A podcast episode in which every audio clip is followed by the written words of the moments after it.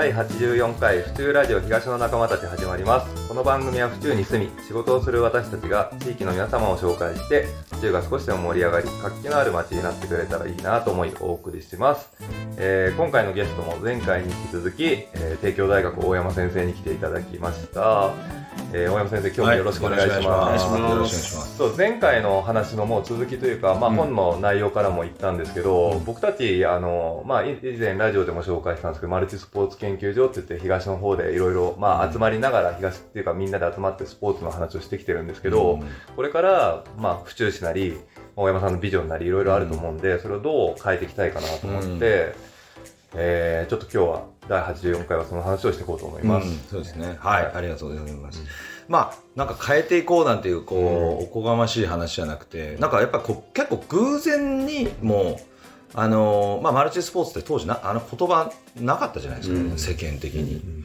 あれをやっぱり皆さんが集まってくれたって、ああいう感覚じゃなくて、なんかとりあえずスポーツの談義、スポーツを話し合おうぜっていうのを、まあ一つあれ、いいフックだったと思うんですよね。うんあれの会合でのなんかこうああだこうだってくっちゃべってる、まあ、議論ってすごいあれはそう僕は資産だと思うから、やっぱそれを今度はちょうどねコロナで3年ぐらい止まっちゃって、ああだつじゃあ次って時でもう止まってるから今はそのくっちゃべったみんなのいろいろなその有益な情報とかをまあ学校の関係者や指導者の人たちに府中市の中でなんかもっとこうシェアしていく、うん。ハッピーシェアじゃないけど。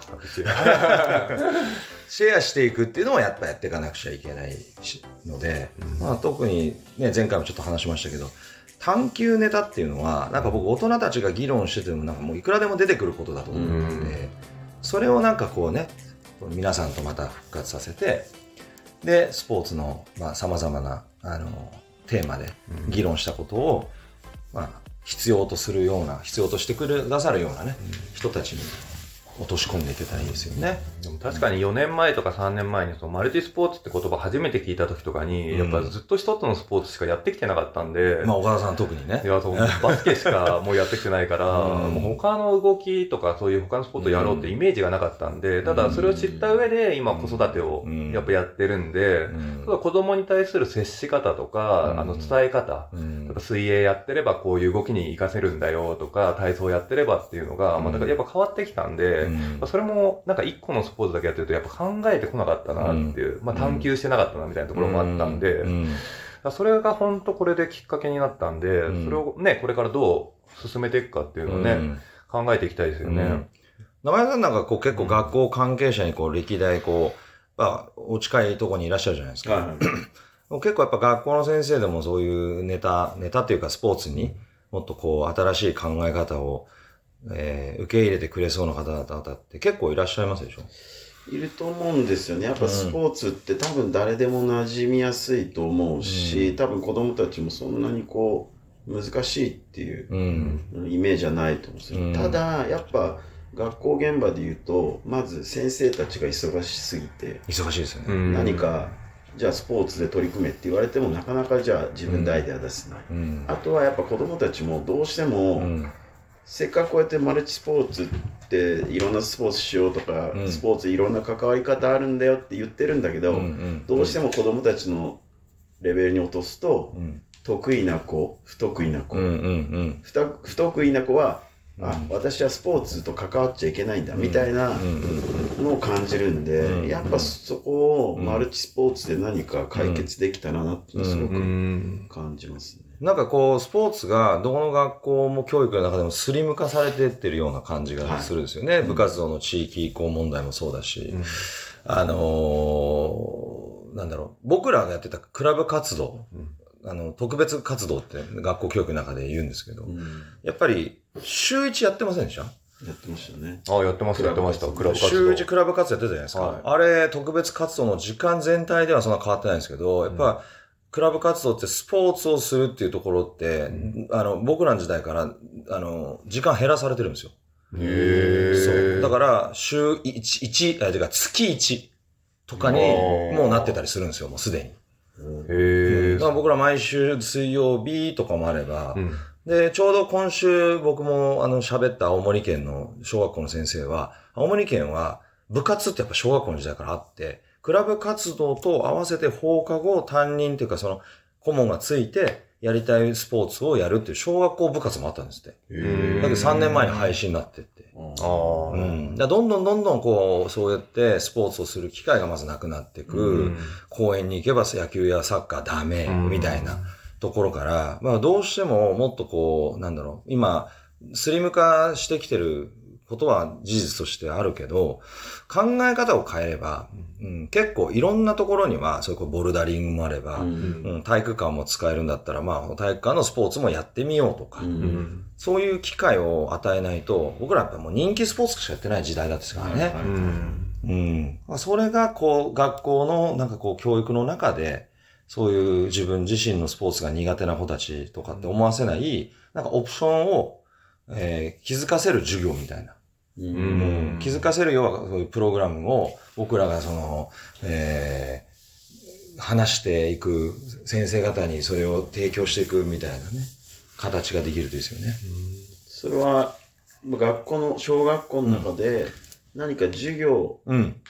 体育とは別うんに、でそうですね。うんあのー基本多分こういう授業の空きあスペースとして入り込めそうなのは体育、クラブ活動、で、あと多分もう一つは総合の時間なんですよね。総合。そう。総合的学習の時間、小学校の話ですけど、うん総合的小、その、学習、総合ってよく皆さん言ってますけど、総合の時間って結局学習指導要領で決められてるテーマが、そういう職業とか、うん。あの、来ません？子供たちが。ね、うん。あの、職業体験とかって、うん。ね。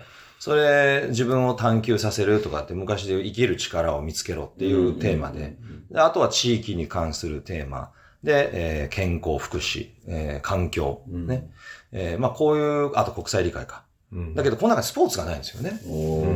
そう。で、それは結構どの先生に聞いても、スポーツがなぜないんだろうっていうのは、よく言われるんですよ。なるほど。スポーツはやっぱ体育に入っちゃってるから、なんか、あれなんですかね。いやー、なんかそれよりも、うんむしろやっぱ体育の先生うのん授業の介入するところじゃなくて、この、さっき言った僕のマルチスポーツをことをね、考えるきっかけって体育の授業じゃなくて、多分まあ体育の授業でもできることはできるんですけど、なんかいろんなことを考えて、しかも週2回もあるんですよね、総合の時間って。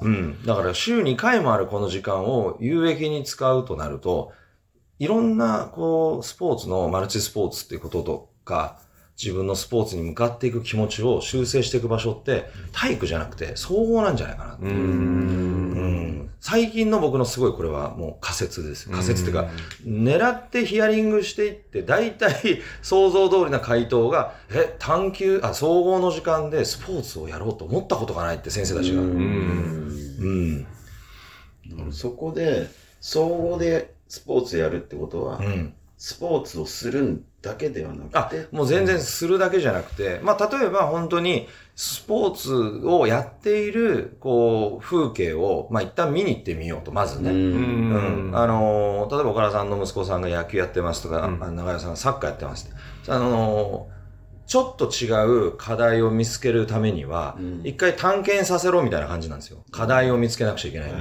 で、その時の問いかけ上、じゃあ他の、えーチームの練習を見るとか、うん。他のスポーツをやっている場所で何かをあの体験させるとかって、うん。で、それをか持ち帰ってきたところで、いろんな情報を調べてみると、おそらく、海まあ、インターネットのもう時代で、いろんな情報出てくるじゃないですか。でインタビューしたりとか、インターネットから情報を見ると、あ、僕が思ってた、私が思ってたスポーツとは全然違うと。うん。うん。そういうことを考えさせるた時間にするっていうのがすごくいいと思うんですよね。うん。うん。まあ、府中なんてスポーツタウンってやっぱ言ってるから、それこそバスケ、サッカー、うん野球、うん。あと、なんだ、フットサル。フットサル、うん。ラグビー。ラグビー。っうん。てたくさんあるじゃないですか。うん。それを練習とか、うん。そういうの見に行く機会が、うん。その総合とかでもしあれば、うん。それをみ持って帰ってきて、今、クロームブックとかみんな持ってるじゃないですか。はいはいはいネットで調べることもできるし、そうするとただスポーツをやるのとはまた全然違ったあそうそう。発想とか出てきますよね。全然違うし、まあだからここで僕らが、なんかその、スポーツ探求っていう新しいテーマでね、うん。こう、またその、まあ、マルチスポーツ研究所の皆さんと喋っていったら、うん多分子供たちや先生方が、あの、探求するネタは多分いっぱい出てくると思うんですよ。この間4勝にも、あの、うちの子行ってる学校なんですけどね、もう、あの、ジャイアンツの女子の方が来てもらって、うん。あの、体育の授業で多分一緒にボールを投げる、投げ方とかっていうのを教わってやってたんですけど、ああいうのとかも、もし、例えば総合の授業で、うん。あの、ジャイアンツ女子の人が来てもらうとしたら、うん。どういう、こういう風になって、うん。女子野球やるようになったかっていうところの、うん。まあ、動く、体を動かすスポーツとまた別の、うんこう、探求するっていう方のスポーツとして、うん総合の授業っていうところで、うんそういう選手が来てもらえると、な子供たちも別の刺激を、ね、受けられますよね。そうです。本当に、だからさっき長谷さんおっしゃったように、するっていうことだけは、どうしてもやっぱスポーツって、まあ、偏っちゃうんですよね。うん。だけど、まあ、考えるってところをもう少し深掘りすると、いや、単純なんですよ。ベースボールって、いや、あの、野球って、どこの国のスポーツっていう、そういうライトの話からでいいんですよ、全う然。ん。確かに。そう。で、野球ってなんで9人でやってるのとか、うんあうん。考えたことない。考えたことないじゃないですか。ない。あ。確かに。そう。やるもんだった。うん。なんで右に走んないといけないのとか。うん。うん。本当にそういうレベルでいいんですよ、探求の授業の中身って。で、そうすると課題として、野球やってる子たちの、本当に、なんだろうな、えー実際にリアルにやってるレディースの選手たちから、うん。まあ、もちろん当然事前にね、こういう話をするんだよっていうことを選手側にもちょっと言っとかないといけないんですけど、うん。これってちょっと深い話ですけど、ベースボール勉強するとアメリカの歴史は絶対勉強できるんですよ。うんへーそう。とか、やっぱり黒人差別の問題とか、ううんうんなんでみんな1日ずっと40、その日だけ42番の背番号をメジャーの選手が全員背負うのかとか、あそう。ジャッキー・ロビンソンっていう、まあ、その黒人の選手がつけた42をしょ、あの、しょ、まあ、いわゆる敬意を示す、うんあの、意味でね。うんでもその42ってすごいんですよ。日本に来たプロ野球選手たちの外国人で42つけたからですよね。うんん。うん、カブレラとかもそうじゃないですか。みんな42でもそう。うんとか、そういう番号にも派生したりとか。う。うんん。めっちゃ考えられますね。そう。深いね。深い。うんそういうのを、もうとにかくいっぱい、教材を僕ら大人たちがうんくっちゃべって、うんで、学校の先生たちに、うんこう、なんかこう、ネタをどんどん提供すると、なるほどね。そう、なんかこう、しまあ、市民一体となる教育の地域とうん一体となる教育の形がスポーツであの実現できると思うんですよ。確かに。学校は結構やっぱ、先生たち忙しいから、やっぱ地域の助けが必要だと思ってるんですよね。うんうん。らそれを僕たちがやっぱ教材も作ってあげる。うんそれはだから、スポーツっていう共通の理解で。うん。それすごくいいですうよ。ん。あそれもう全然、バスケでもいいんですよ。あ、もっと、まあちょっと、まだ時間あるから、すすっごい、僕もよくこれ、探求、スポーツ探求の、あの、授業出張でやるときに必ずやるんですけど、3っていう数字ね。三。3。うん。なんでスポーツは3にこだわったのかっていう。これ考えたことあります？バスケで3って何ですか？スリーポイント。そう。でしょ？3秒ルールとかいろいろあるね。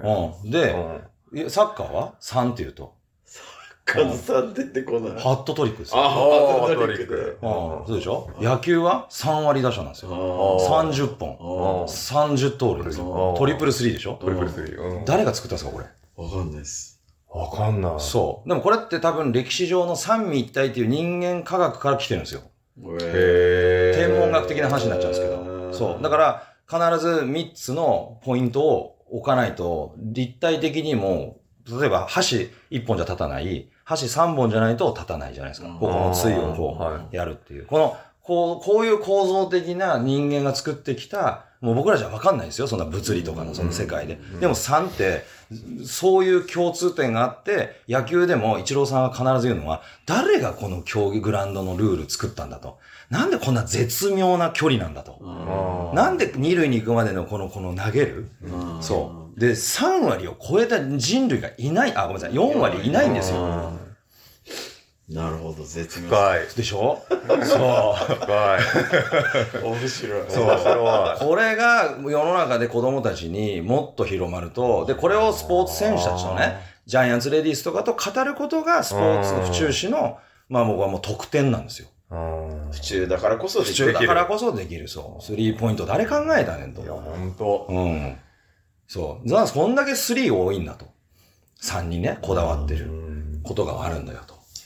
いや、これ、これからも僕らはもっと話して、お大人もそうですし、子供もそうですし、うんまあ、それこそそれが授業とかにも発生して、うんまあ、体育だけじゃなくて総合とかっていうところで、うんこういう話がうん。できるようになってくると、うん。府中の未来も明るいですね。そうそう。なんかそれが府中の教材事例として、うんなんか地元住民と、うんで、スポーツかける何っていうところ、まあもうスポーツ探求なんですけど、うんでもスポーツと地域、職業、国際理解、うんいろいろできるじゃないですか。うんそう。でも、すごい難しく考えなくていいんですよ。うんするってことだけじゃないから、全うん然。スポーツのこの探求のネタって。確かに。うん。だってスリーポイントシュート知らない人いないじゃないですか。いない。だけどなんでスリーなのって考えたことないんですよ。うんない。確かに。そう。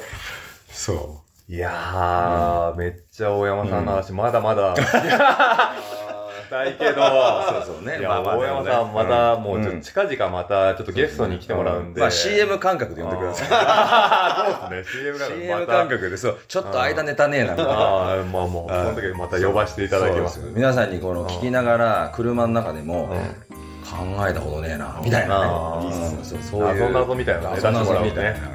うん。そいや、大山さんもちょっとうん83か80か2回に続き、はいでありがとうございました。いえいえこちらこそありがとうございましたちょっと時間になってしまいましう。たので、はい。終わりたいと思います。ええありがとうございます。じゃあまたよろしくお願いしはます。い、よろしくお願いします。じゃあ第84回府中ラジオ東の仲間たち終わりたいと思います。ありがとうございました。はい、ありがとうございました。ありがとうございました。この番組は原田工務店ユーカリホームバーバー目覚み読売センター府中第一ブーランジェリーテールビバンの協賛でお送りしました。